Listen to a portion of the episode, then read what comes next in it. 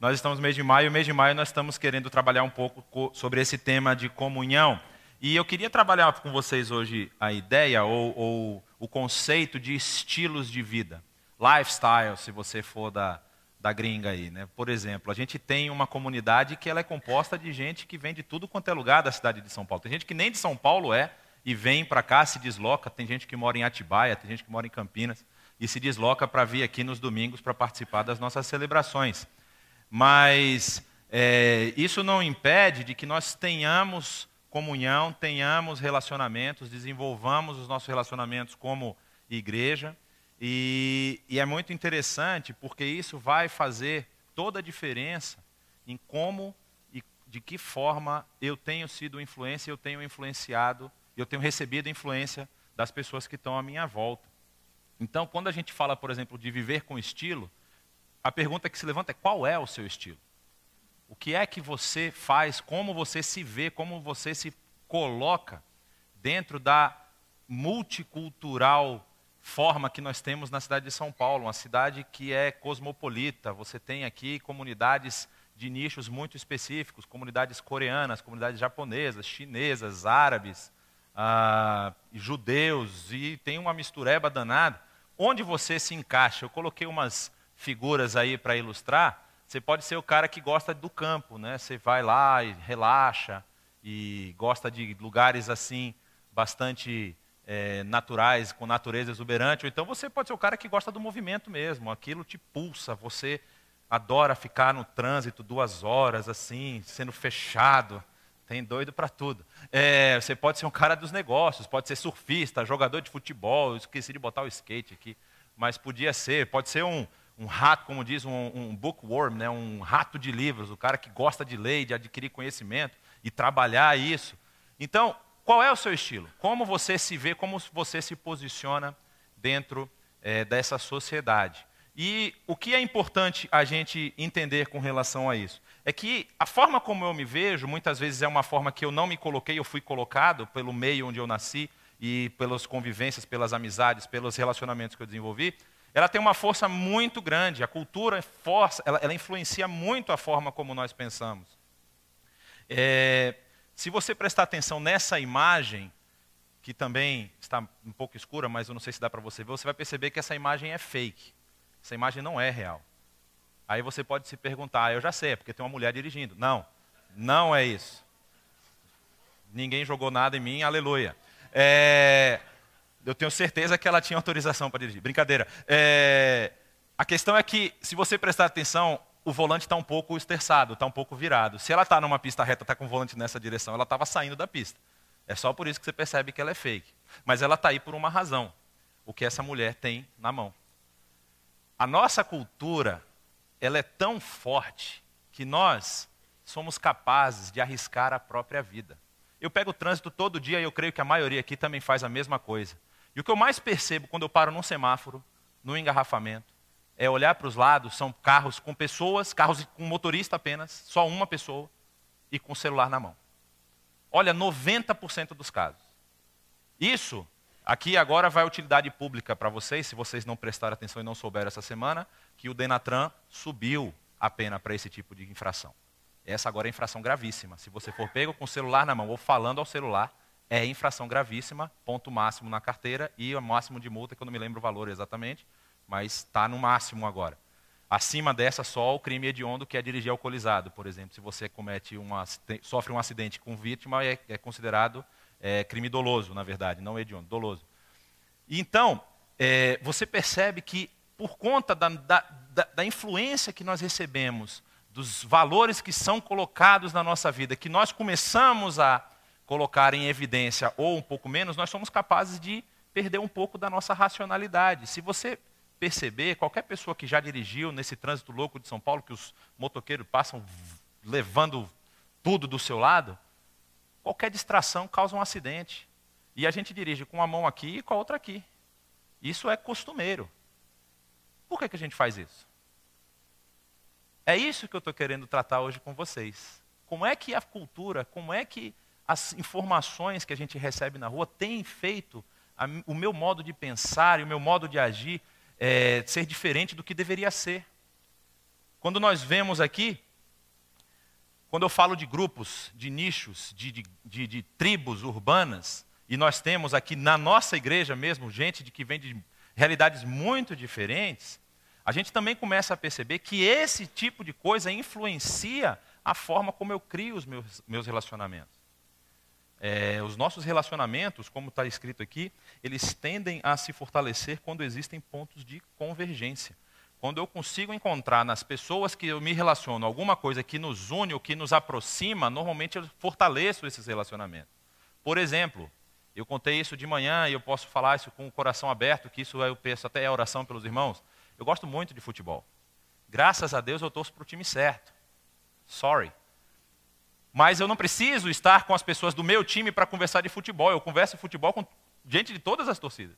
É algo que é interessante, eu gosto de, de conversar, falar, ver os lances e tal. Então, nós temos grupos aqui, por exemplo, nós falamos sobre o encontro de homens. Nós vamos ter, no mês de junho, um encontro que esse vai ser só para os homens. Ontem nós tivemos um encontro que é chamado Café dos Homens, mas é aberto para todos. Mas o um encontro só de homens que vai ser realizado em Atibaia. E esse encontro, é, ele visa justamente aumentar a comunhão desse grupo de homens. Mas ele tem três letras, é CFC é churrasco, futebol e comunhão. Se você não é do churrasco e do futebol, você é pela comunhão, então você também tem que ir de qualquer jeito. É, mas você percebe como a, os grupos ou as, as, as situações, as, os nichos, eles transformam a, os nossos relacionamentos, a forma como nós pensamos, e nós passamos a ter esses elementos em voga quando nós vamos emitir os nossos juízos de valor. Então, por exemplo, quando eu trabalho dentro do mundo corporativo, a minha cabeça ela pode ser muito boa para números, ou ela pode ser muito boa para negócios. E eu vou permear a minha, o meu grupo de amigos, eu vou, eu vou, eu vou me aproximar de pessoas que estejam no mesmo nicho. Só que isso é muito prejudicial. Nós vamos ver um pouco mais na frente como todas as partes que a igreja possui são importantes. Você não pode achar que, ah, eu tenho um grupo de amigos na igreja. Você não tem um grupo de amigos na igreja. A igreja é o seu grupo de amigos. A igreja, como um todo, deve fazer parte do seu círculo.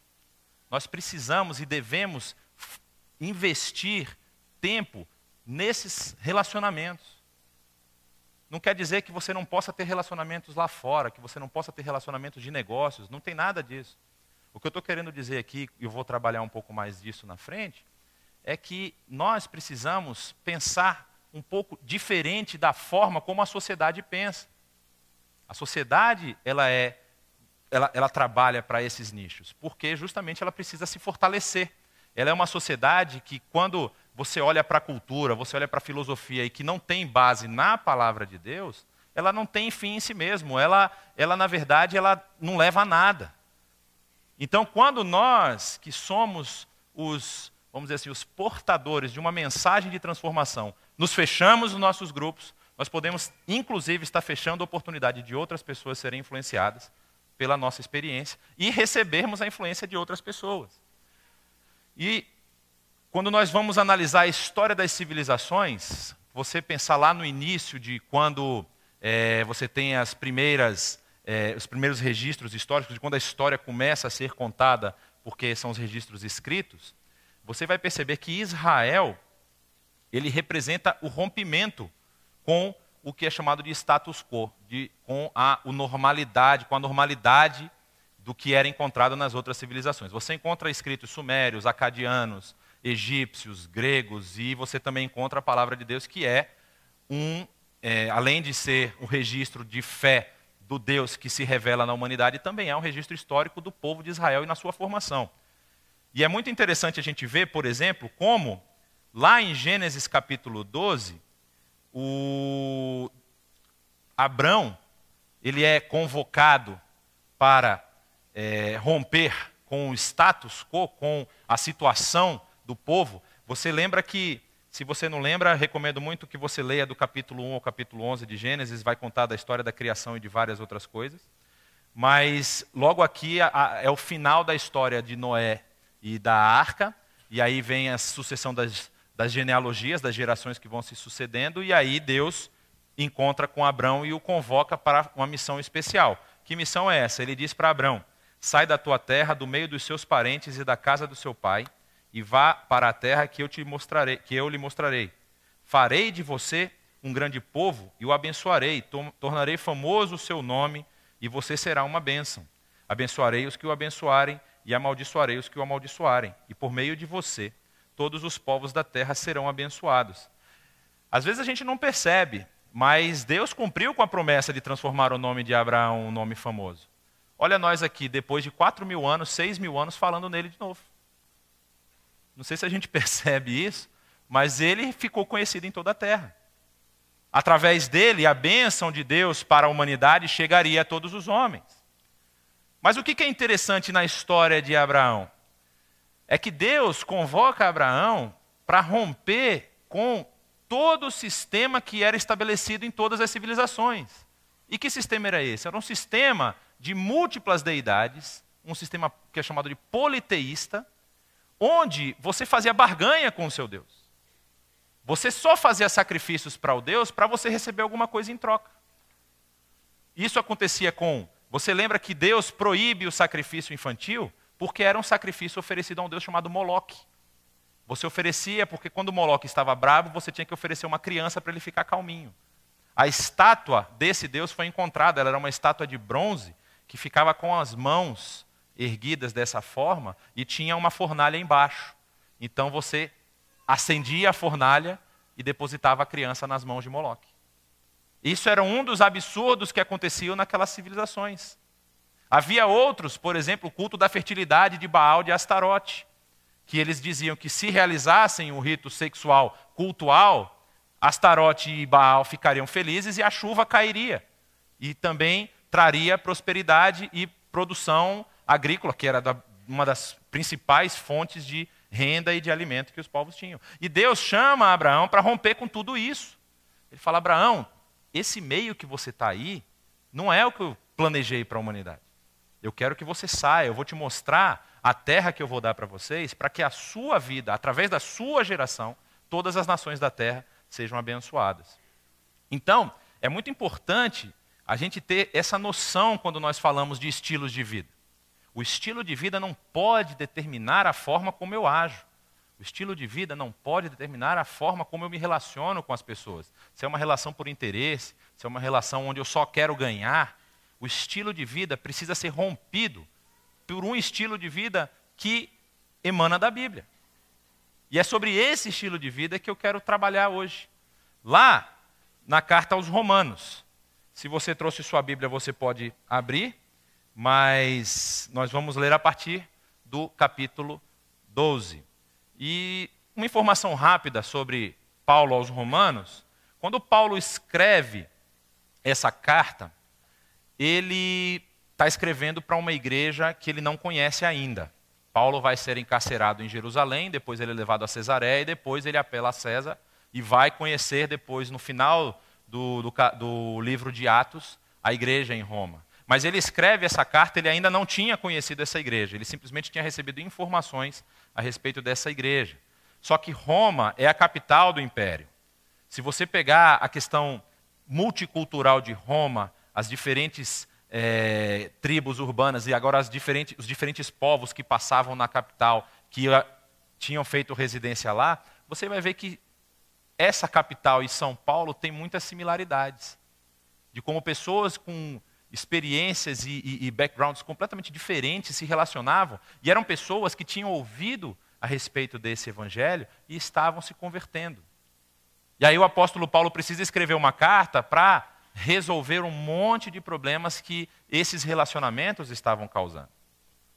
E aí ele começa no versículo 1 do capítulo 12 dizendo: "Portanto". Aí aqui eu quero dar uma pausa. Se ele está falando, portanto, é porque ele concluiu uma ideia e vai apresentar outra. Que ideia que ele acabou de concluir? Eu podia dar 10 minutos, 11 minutos para vocês, um minuto para vocês lerem cada capítulo de 1 ao 11. Mas eu acho que não vai dar tempo, né? Ou dá? Não, não dá não. É, de 1 ao 11, o apóstolo Paulo, está apresentando o plano de Deus para a humanidade. Como é uma igreja que ele não conhecia, uma igreja que ele não foi o fundador, ele está apresentando para o pessoal: olha, o que aconteceu foi isso aqui. E aí ele começa a dizer: desde que Deus fez a criação do mundo, seus atributos são visíveis na natureza e na criação, mas o homem escolheu não louvar a esse Deus, e em, troca disso ele decidiu é, realizar obras abomináveis, trocando o que era natural pelo que era não natural, lá do capítulo 1, do verso 20, 20, 18 em diante, na verdade. E aí ele continua falando, e depois ele fala de como Deus chegou a Israel, chamou a Abraão, e Abraão fez todo o seu trabalho, mas Israel rejeitou ser a nação que traria a bênção para todas as outras nações, e aí então a, o sacrifício de Cristo, que é essa redenção, passa agora a valer também para os gentios. E aí ele está trabalhando todos esses temas e falando, então, entendendo isso aqui, entendendo o que Deus fez para vocês até agora, nós vamos trabalhar como é que vocês têm que viver daqui para frente. Então, vocês estavam numa situação onde a cultura, a influência da sociedade podia ter, intervir muito na forma de pensar, na forma de agir. Só que esqueçam tudo isso por conta do que Deus fez por vocês. Agora eu vou mostrar para vocês como é que vocês têm que andar. E aí ele continua dizendo: Irmãos, portanto, irmãos, rogo-lhes pelas misericórdias de Deus que se ofereçam em sacrifício vivo, santo e agradável a Deus. Este é o culto racional de vocês. E não se amoldem ao padrão deste mundo, mas transformem-se pela renovação da sua mente para que sejam capazes de experimentar e comprovar a boa, agradável e perfeita vontade de Deus. E essa é a primeira questão quando nós falamos de que estilo de vida nós queremos ter. Eu perguntei primeiro que estilo de vida nós temos. Agora, qual é o estilo de vida que nós queremos ou que devemos ter? Quando nós vamos analisar o papel que é transformador que está presente no Evangelho de Jesus Cristo, nós vamos perceber que é tão interessante o sacrifício, que era um sacrifício de sangue, ele passa a virar um sacrifício do nosso ego. Olha o que, que ele fala lá: que vocês ofereçam, e aí tem umas versões que falam ofereçam seus corpos em sacrifício. Aqui ele está dizendo se ofereçam, mas que vocês ofereçam seus corpos em sacrifício vivo, santo e agradável a Deus. Este é o culto racional de vocês. Eu separei, vocês percebem que tem uma marca diferente em três palavras. Eu vou dar só uma passadinha no, no que a teologia fala sobre esses três elementos. É rápido, eu prometo que não vai doer muito. É, mas é importante para que vocês tenham uma visão mais clara de o que, que o apóstolo Paulo escreveu aqui. Quando nós falamos aqui no verso 1, se ofereçam, é, o verbo ele está num, numa conjugação verbal que não existe no português. E depois eu vou verificar, também não existe no latim. Ele se chama aoristo. É o tempo aoristo. O que, que é o tempo aoristo? O tempo aoristo dentro do grego, ele tem várias formas de interpretação, mas a mais comum, ele representa uma ação que foi executada no passado, mas que essa ação ela foi executada de forma completa. Ela não precisa de é, complementos depois disso. Então, por exemplo, quando você lê João 3,16, quem sabe João 3,16 de qual aqui? Alguém não sabe? Bom, dois lá atrás pelo menos levantaram a mão dizendo que sabe. Eu sei que duas pessoas sabem, o resto não falou nada. Vamos falar todo mundo junto? Porque Deus amou o mundo de tal maneira que deu seu Filho unigênito para que todo aquele que nele crê não pereça. É interessante porque quando nós falamos porque Deus amou, o verbo agapau, que é amar ágape, o amor ágape, aquele amor de Deus para os homens, o verbo agapau ali também está conjugado no aoristo. O que, que ele quer dizer com isso? O amor de Deus, ele não precisou de complemento. Quando Deus amou a humanidade, quando Deus amou o mundo, ele amou de uma vez só e de uma vez completa. Então, o que o apóstolo Paulo está sugerindo que a igreja faça, ou indicando que é o trabalho da igreja, é: quando você se oferecer, não faça aí, ah, vou me oferecer só um pedaço eu vou oferecer da minha semana toda, um dia vai ser só do Senhor. Vou vir para a igreja, vou cantar, aquele dia vai ser do Senhor. Não. A oferta, ela é completa. Ela é cabal. Você não pode ficar oferecendo cada vez uma parte para Deus e ficar segurando coisa para você. E esse culto, esse sacrifício, essa oferta, ela é a oferta racional. Eu não vou oferecer porque eu estou me sentindo feliz. Eu não vou oferecer porque alguma coisa me tocou. Eu vou oferecer porque eu entendi o que é que Deus fez por mim. E quando eu entendo o que Deus fez por mim e eu recebo essa salvação, não tem outra forma de viver que não seja me entregar completa e totalmente a Deus para viver de acordo com a sua palavra. E aí, no segundo verso, ele diz: Não se amoldem ao padrão desse mundo, mas transformem-se pela renovação da sua mente, para que sejam capazes de experimentar e comprovar a boa, perfeita, agradável e perfeita vontade de Deus. Eu não falei no início, mas esses três verbos eles estão no imperativo no português e também estão no imperativo no grego. E é interessante porque é, os dois verbos do verso 2, eles estão numa conjugação que no português eu não sei se existe. Eu, de manhã eu perguntei e não, não, não, tive uma resposta muito clara. É, mas eles estão numa conjugação que chama imperativo passivo.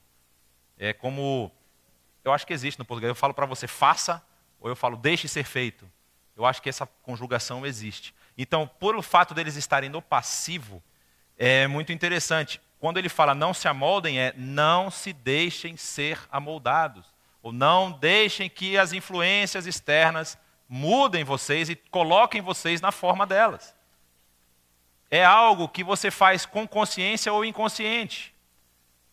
Aí é que está o perigo da coisa, porque quando você conscientemente permite que o mundo influencie a sua vida, você sabe exatamente o que você está fazendo. E você sabe exatamente onde você tem que trabalhar. Agora, quando você não percebe, você às vezes caminha uma milha, duas, e você já está com uma forma que o mundo queria, mas que não tem nada a ver com o Evangelho. Então, o nosso exercício, o nosso trabalho é ficarmos de olho ou ficarmos analisando todas as influências que nós recebemos para que elas não venham a transformar o nosso pensamento, a nossa mente de uma forma que não tem padrão bíblico. E isso vale para um monte de coisa. Isso vale para como eu vou desenvolver os meus relacionamentos. Isso vale para como eu vou realizar uma, uma negociação, vou, vou tratar os meus filhos, vou criar os meus filhos. A forma como eu preciso fazer e, e, e executar todas essas coisas, ela precisa passar pelo crivo do Evangelho precisa passar pelo crivo de Jesus Cristo. E ele continua dizendo que nós precisamos nos transformarmos.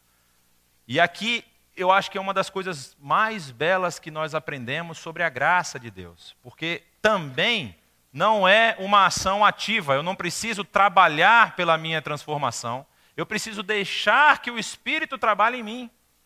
É deixai-vos ser transformados. Quando você vê, se você tiver com a sua Bíblia aberta, lá na carta de Paulo aos Efésios, capítulo 5, 18, ele vai falar sobre a questão da embriaguez. Ele fala: Não vos embriagueis com vinho, mas deixai-vos ser cheios do Espírito. É a mesma conjugação verbal aqui. Então, na verdade, o que ele está querendo dizer é: você precisa deixar que o Espírito trabalhe na sua vida. Então, você não precisa fazer um esforço hercúleo, porque o Espírito vai trabalhar em você o que você precisa fazer? Não impedir. Não impedir a ação do Espírito Santo.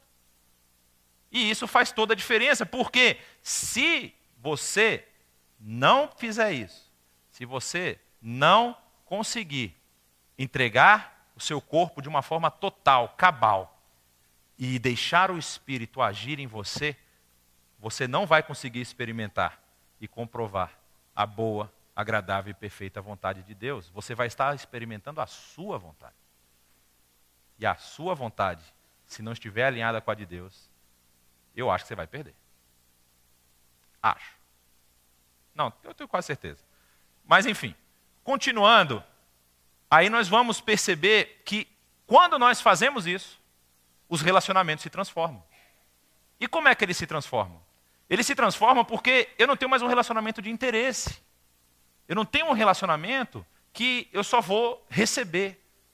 Eu agora vou me relacionar com as pessoas porque preciso me entregar a Cristo de uma forma total e ser transformado pelo Espírito, e isso pode, inclusive, acontecer pelo outro. Pode acontecer através da forma como eu me encontro com as pessoas, das conversas que eu tenho. Eu não vou simplesmente querer me juntar ou, ou me, me, fechar no meu nicho, na minha panelinha, utilizando uma palavra bem conhecida, e deixar as pessoas de fora que queiram se aproximar. Não, não, aqui a gente já está bem. Porque eu vou entender que a transformação, quem realiza não sou eu. A transformação é realizada pelo Espírito. Quando o apóstolo Paulo continua falando na carta, na, nesse capítulo, ele vai começar agora a dizer quais são os reflexos dessa mudança. A gente vai chegar até o final dessa, desse capítulo, vocês vão perceber que tudo que Paulo está falando a partir de agora, ele está falando de coisas práticas que a igreja vivia e que nós podemos estar vivendo também.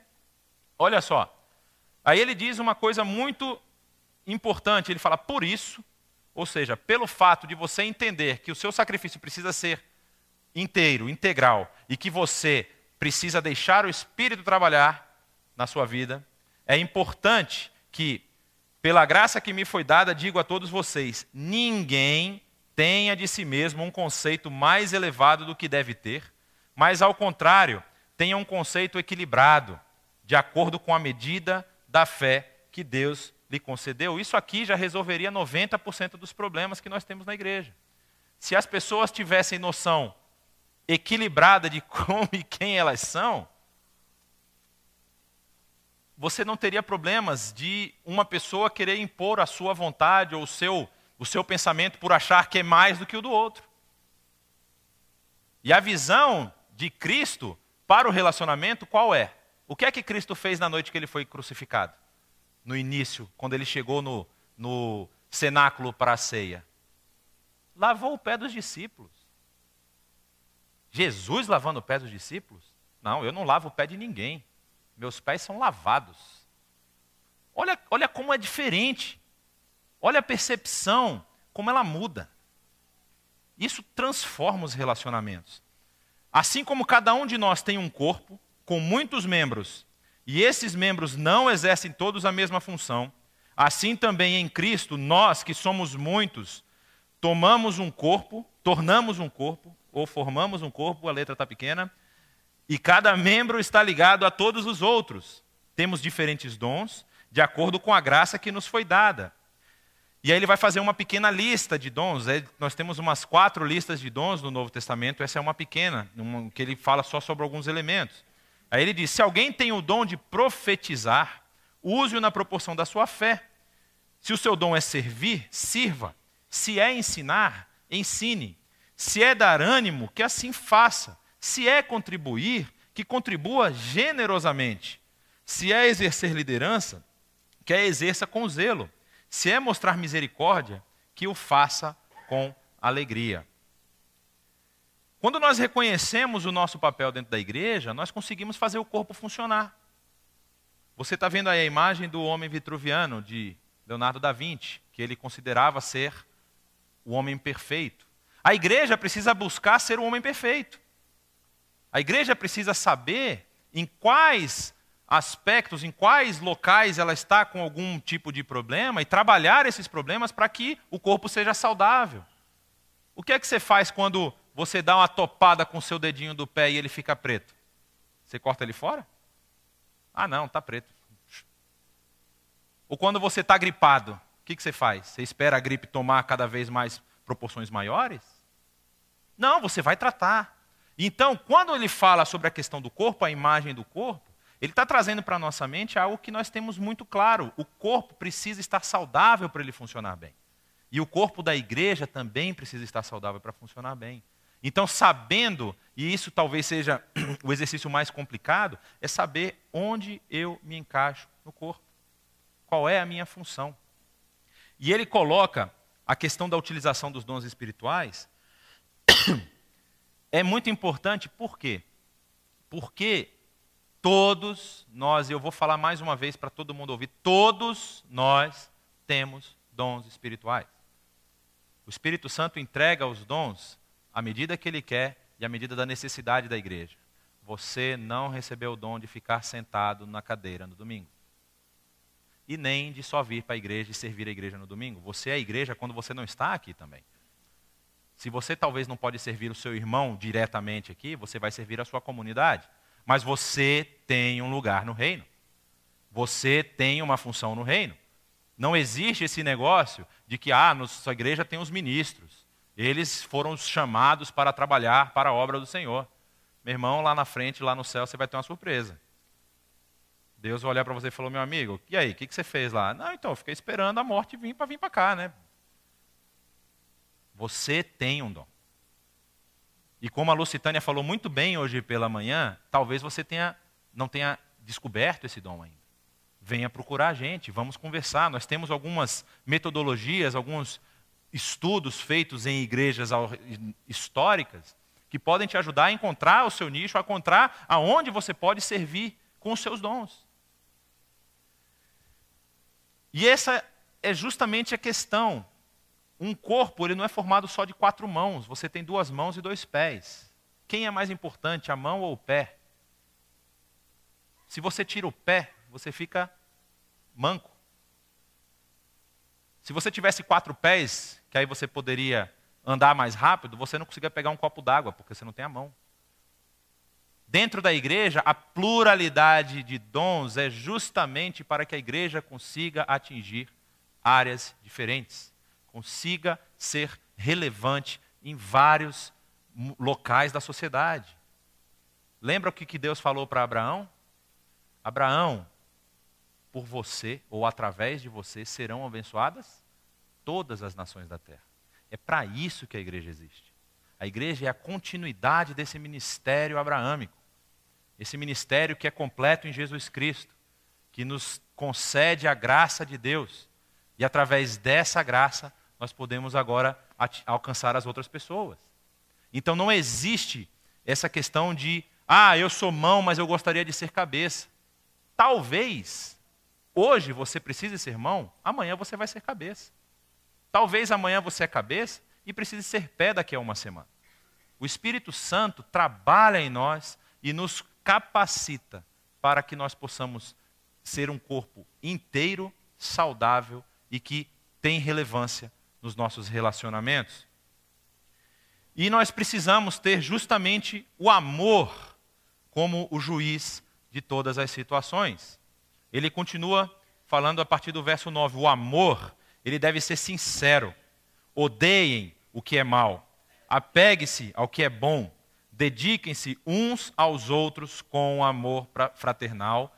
Prefiram dar honra aos outros mais do que a si próprios. Quantas questões nós poderíamos. Às vezes nós temos pessoas aqui que têm competências enormes e não têm a oportunidade de desenvolver isso, porque muitas vezes nós estamos buscando a honra para nós mesmos. Às vezes, se você dá honra ao outro, ele pode realizar uma obra maravilhosa maravilhosa, que você não teria condições de realizar. É por isso que o dar honra ao outro, eu acho interessante quando Jesus tem uma parábola que é, é, é muito interessante. Ele fala da parábola da festa. Ele diz: quando vocês forem para as festas, vocês forem convidados para uma festa, não vão lá e sentem na cadeira principal. Não se assente lá dentro. Porque vai que chega uma pessoa que é mais importante que você, e aí o dono da festa vai falar: Ô oh, meu amigo, você dá licença aqui porque chegou uma pessoa que é mais importante. Antes, você senta nos lugares mais simples. Porque passando uma pessoa e te vendo, fala, não, você precisa vir para cá para frente. É uma questão de estratégia até. Porque se eu estiver no lugar mais simples e estiver realizando bem a minha obra, e se Deus precisar de mim, Ele vai convocar. Não é pela honra, não é por receber a honra, mas é por dar a oportunidade de que as outras pessoas também se desenvolvam. E ele continua dizendo: Nunca lhes falte o zelo, sejam fervorosos no espírito e sirvam ao Senhor. Alegrem-se na esperança, sejam pacientes na tribulação, perseverem na oração. Quanto, quanto difícil é juntar gente para orar. Nós temos ali um canto de intercessão. E eu falo isso como uma crítica a todos, inclusive a mim que nunca sentei ali para orar. Nós temos um, um pessoal aqui que é dedicado à oração. Nós nunca chegamos junto dele e falamos, eu queria fazer uma oração, queria gastar quanto tempo, faça esse cálculo você, quanto tempo você gasta por dia em oração? É aquela oração do almoço, Senhor, tu sabes? Ou faça mal, faça bem em nome de Jesus, amém? Gente, é importantíssimo. A vida cristã é composta de dois elementos apenas: é oração e leitura da palavra. É assim que você se alimenta. Quanto tempo você consegue ficar sem comer? Se você tiver em dieta, você vai ficar aí, sei lá. Vamos supor que você tenha um 40 dias de jejum, que é o que muita gente gosta de fazer. Mas numa pessoa normal, no meu caso, por exemplo, se eu pular uma refeição já vira um problema. Imagina você ficar um dia sem comer, dois dias sem comer. Às vezes a gente fica uma semana sem orar. A gente fica uma semana sem ler a Bíblia. E aí chega aqui na igreja, quer sugar tudo para ver se abastece para a próxima semana. Vida cristã é relacionamento. Você precisa ter relacionamento com o outro e relacionamento com Deus. Não tem como fugir disso. E aí ele continua: compartilhem o que vocês têm com os santos em suas necessidades. Pratiquem a hospitalidade, uma, uma atividade que tem sido escassa nos nossos dias. Receber as pessoas, hospedar as pessoas. Isso é algo que, ainda mais numa cidade tão movimentada como São Paulo, fica muito difícil mas é algo que é recomendável. Você pode ser abençoado por uma visita. Tem um, o, o, Gino me falou de manhã que eu tinha falado o texto, mas eu não lembrava a referência. Hebreus capítulo 13 fala: Sejam hospitaleiros, porque teve gente que sem saber recebeu anjos. Provavelmente se referindo ao caso de Ló. Mas isso é uma realidade. Você pode receber pessoas que vão abençoar grandemente a sua vida. Tudo isso faz parte da comunidade, da comunhão dos irmãos. A gente às vezes esquece essas coisas e vai no automático. E vai no automático. A gente precisa parar, pensar, ver o que, a Bíblia está falando. Abençoe aqueles, abençoem aqueles que os perseguem, abençoem e não os amaldiçoem. Alegrem-se com os que se alegram, chorem com os que choram. E esse talvez seja uma, essa seja uma das atividades mais complicadas no meio que nós vivemos aqui em São Paulo, e eu falo mais como realidade da nossa igreja, porque chorar com os que choram, é, a própria emoção do momento nos cativa, e nós temos até uma facilidade em conseguir ser simpáticos à dor do outro. Agora, se alegrar com os que se alegram. Quando nós estamos em uma posição de igualdade e a pessoa recebe um, um benefício e fica alegre e dar aquela passada, você olhar para ele e ficar feliz porque o outro te passou. Você ficar feliz porque estava prestando vestibular, estudou, estudou, estudou, aí o seu amigo que estudou com você passou e você não. Você queria fechar um negócio e você tinha um concorrente, e aí você lutou, batalhou, fez todas as ofertas, aí o seu concorrente, que é seu amigo, pá, consegue e você não. Se alegrar com os que se alegram é um exercício complicado e difícil. Quando é dentro do nosso nicho familiar é até fácil, porque temos uma relação afetiva muito forte. Mas se alegrar com a alegria de um estranho, se alegrar com a vitória de uma outra pessoa, quando você estava batalhando, principalmente nessa situação, quando você estava batalhando pela mesma coisa, isso tem que ser feito só pela ação do Espírito Santo. É muito complicado. E a gente não percebe, viu? A gente não percebe essas coisas. A gente passa e aí a pessoa tem uma vitória e você, às vezes, até desvia o olhar. Você não chega, parabéns, poxa, que bênção de Deus. Isso é um exercício que a gente precisa fazer. E a conclusão de todo esse relacionamento, de como nós interagimos uns com os outros, o resultado disso é que nós vamos ter condições de vencer o mal. E o mal aqui não é simplesmente a influência maléfica ou, ou, ou, ou destruidora que a comunidade, que a sociedade, que a cultura pode exercer em nossa vida. O mal é o mal até é, mal diabólico mesmo, mal que tenta agir, tenta destruir os relacionamentos dentro da igreja. Ele continua dizendo: tenham uma mesma atitude uns para com os outros. Não sejam orgulhosos, mas estejam dispostos a associar-se a pessoas de posição inferior Não sejam sábios aos seus próprios olhos. Não retribuam a ninguém mal por mal.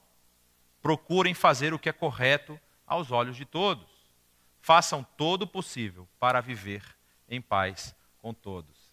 E aqui não está dizendo vivam em paz com todos. Façam todo o possível para viver em paz com todos. Vai ter momentos em que uma situação vai exigir uma posição firme. Se a situação for contrária aos ensinamentos da Bíblia, entre você fechar com a paz com aquela pessoa e com a Bíblia, você fecha com a Bíblia. Não tem negociação. Se uma pessoa chegar aqui e disser qualquer outro evangelho que não seja esse, mesmo que seja um anjo, é anátema, é maldito. Você não pode negociar valores bíblicos. Por isso que eu acho que é muito oportuno isso. Ele disse: se o que for, no, façam todo o possível para viver em paz com todos. Amados, nunca procurem vingar-se, mas deixem com Deus a ira, pois está escrito: minha é a vingança e eu, eu retribuirei, diz o Senhor. Aqui não significa que quando você tiver alguma querela, alguma queixa com alguém, você vai entregar para o Senhor e ficar torcendo para Deus.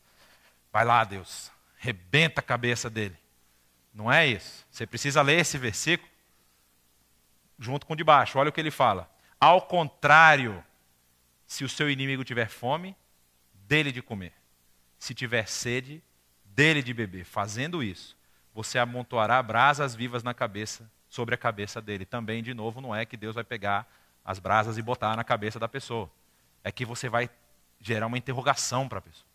Poxa, eu fui tão mal com aquele cara, por que, que ele está me tratando tão bem? Eu creio que talvez muitos aqui podem ter uma experiência como essa. Decidiram perdoar, agiram de bondade com a pessoa que lhe fez mal. De repente a pessoa vira para você: pô, cara, me desculpa. Eu sei que eu errei com você, mas você teve uma reação que eu não esperava. Isso é bíblico. Não sou eu que estou dizendo, está escrito. Tudo bem que está no PowerPoint, mas se você olhar na sua Bíblia, você vai ver que está lá. Não se deixem vencer pelo mal, mas vençam o mal com o bem. Pessoal, a gente vive numa sociedade que ela é sectária. Ela é uma sociedade que vive romper realmente. Ela, e principalmente aqui em São Paulo, nós hoje vivemos uma situação no Brasil que dividiu o Brasil ao meio. Nós temos 51% de um lado e 48% do outro. Talvez agora essa balança tenha mudado um pouco, mas a, a, a comunidade, por ser tão individualista, ela leva as pessoas a se separarem. Mas é interessante que a gente falou de Gênesis, quando você vai avaliar a criação em Gênesis, só tem uma coisa no primeiro capítulo de Gênesis que Deus disse que não era bom. Foi quando ele viu o homem, que o homem estava só. Quando ele viu que o homem estava só, ele falou: Não, isso aqui não está bom eu vou precisar fazer uma mulher, uma ajudadora que vai estar com ele. Na verdade, entre o capítulo 1 e 2, eu não me lembro agora em qual dos dois está essa parte. Mas a grande questão é: Deus nos fez para a comunidade. E o agir, o, o, o, viver em comunidade, gera esse tipo de atrito, gera esse tipo de, de, às vezes, de rusga. Mas é a partir do momento em que nós percebemos que nós precisamos entregar os nossos corpos, o nosso desejo, o nosso ego, a nossa razão, a nossa vontade, a minha posição, entrego isso em sacrifício vivo, de uma forma completa, eu consigo superar qualquer problema de relacionamento. E aí, voltando para o que eu falei no início, eu não posso permitir que o meu estilo, que a minha posição, que aonde eu estou colocado, seja um fator limitador na ampliação dos meus relacionamentos dentro da igreja. Porque eu já falei de, na última vez em que eu preguei aqui, às vezes o problema que você está resolvendo, está passando, alguém já passou. Às vezes o problema que a pessoa está precisando resolver é você quem tem a solução. Como você vai saber disso se você não tem relacionamentos? Como você vai saber disso se você não conversa com a outra pessoa? A gente não pode ser tão robótico de vir aqui aos domingos nos horários marcados sentarmos, levantarmos, cantarmos, sentarmos, levantarmos, sentarmos, sentarmos, levantarmos. Parece jogo de morto-vivo, né? Aí vamos embora. Nós precisamos desenvolver os nossos relacionamentos. Hoje pela manhã, a Lucitânia falou de uma coisa que eu devia ter falado e eu vou falar agora. nós temos pequenos grupos. Os pequenos grupos não é mais um cultinho, não é mais uma igrejinha. Pequeno grupo é para você desenvolver relacionamentos. É para que você possa influenciar e ser bênção na vida do seu irmão. E talvez o problema que você está passando, você pode encontrar uma solução dentro do grupo. Relacionamentos, gente. Não tem como a igreja caminhar sem relacionamentos. E aí, quando a gente vê aqui, ele fala: olha, vocês vão vencer o mal se vocês estiverem caminhando juntos. Vocês vão vencer o mal com o bem se você tiver do seu lado uma pessoa que vai te segurar na sua fraqueza. Se você tiver alguém do seu lado que tem uma experiência que pode te abençoar. E é o, o meu desejo, nós temos uma igreja que ela é focada no ensino da palavra, no ensino da Bíblia. E nós precisamos desenvolver cada vez mais conexões dentro da nossa igreja, fortalecer os nossos laços de amizade, fortalecer as nossas conexões de relacionamento, porque através da sua vida, da vida de cada pessoa que está sentada aqui nessa noite, as pessoas de fora vão ser transformadas. As pessoas aí fora estão desesperadas.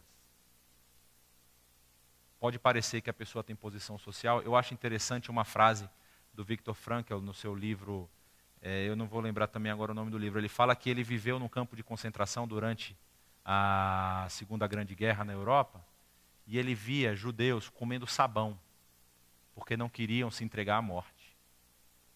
E aí ele se mudou para a Califórnia. E aí ele via milionários que tinham 10 milhões de dólares no banco, e aí por conta de uma crise tiveram agora perda de 2 milhões, tinham 8 milhões de dólares. E tiravam a própria vida. As pessoas aí estão buscando coisas que não vão resolver os problemas delas. A solução dos problemas delas é Jesus. E a igreja só vai representar Jesus se ela tiver comunidade, se ela tiver comunhão.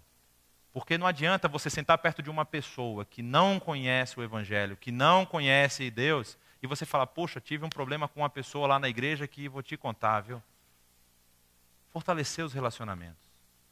Nós precisamos vencer as barreiras que a sociedade, que a cultura coloca na nossa frente. Na nossa frente. Nós precisamos romper com o nosso status quo.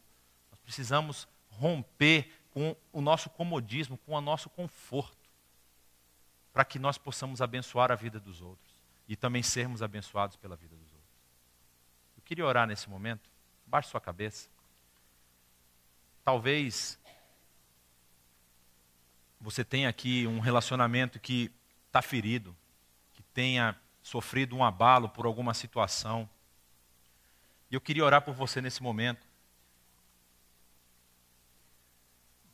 Para que Deus possa agir na sua vida de forma poderosa através da sua graça e que você possa consertar isso, que você possa ser abençoado pelo perdão da outra pessoa, que você também possa, se for o seu caso, perdoar o outro e que a transformação que vem do Espírito Santo de Deus possa agir na sua vida e na vida de todas as pessoas com quem você se relaciona, para que vocês sejam sal e luz onde quer que vocês estejam.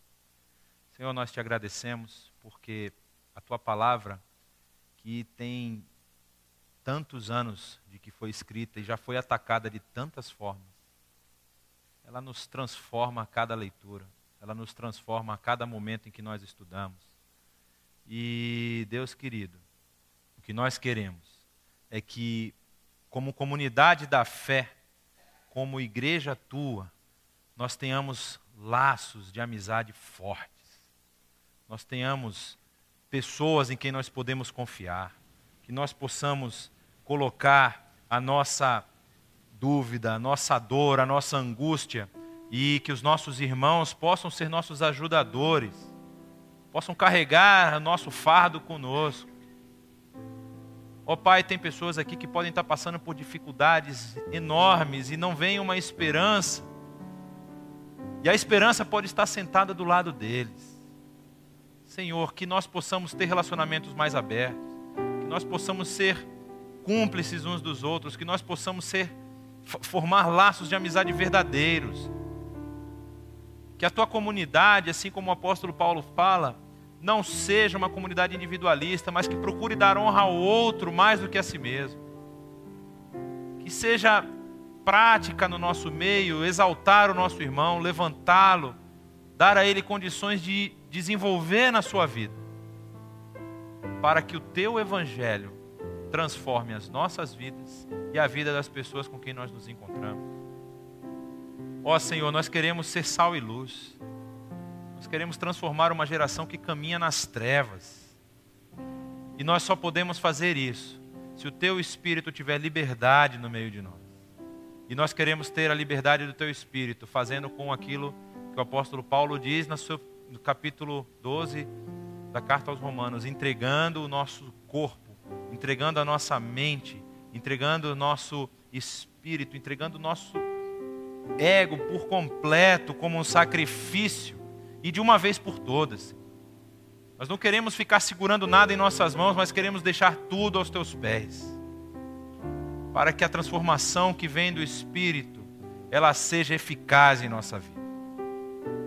Ó oh, Pai, nos dá forças, nos dá vigor, para que nós possamos empenhar em conhecer a Ti, dedicar tempo de oração, tempo de leitura da Tua palavra, nós possamos ter amizades que vão influenciar a nossa vida de forma positiva, que nós possamos também ser esteio e sustento daqueles irmãos que estão em necessidade.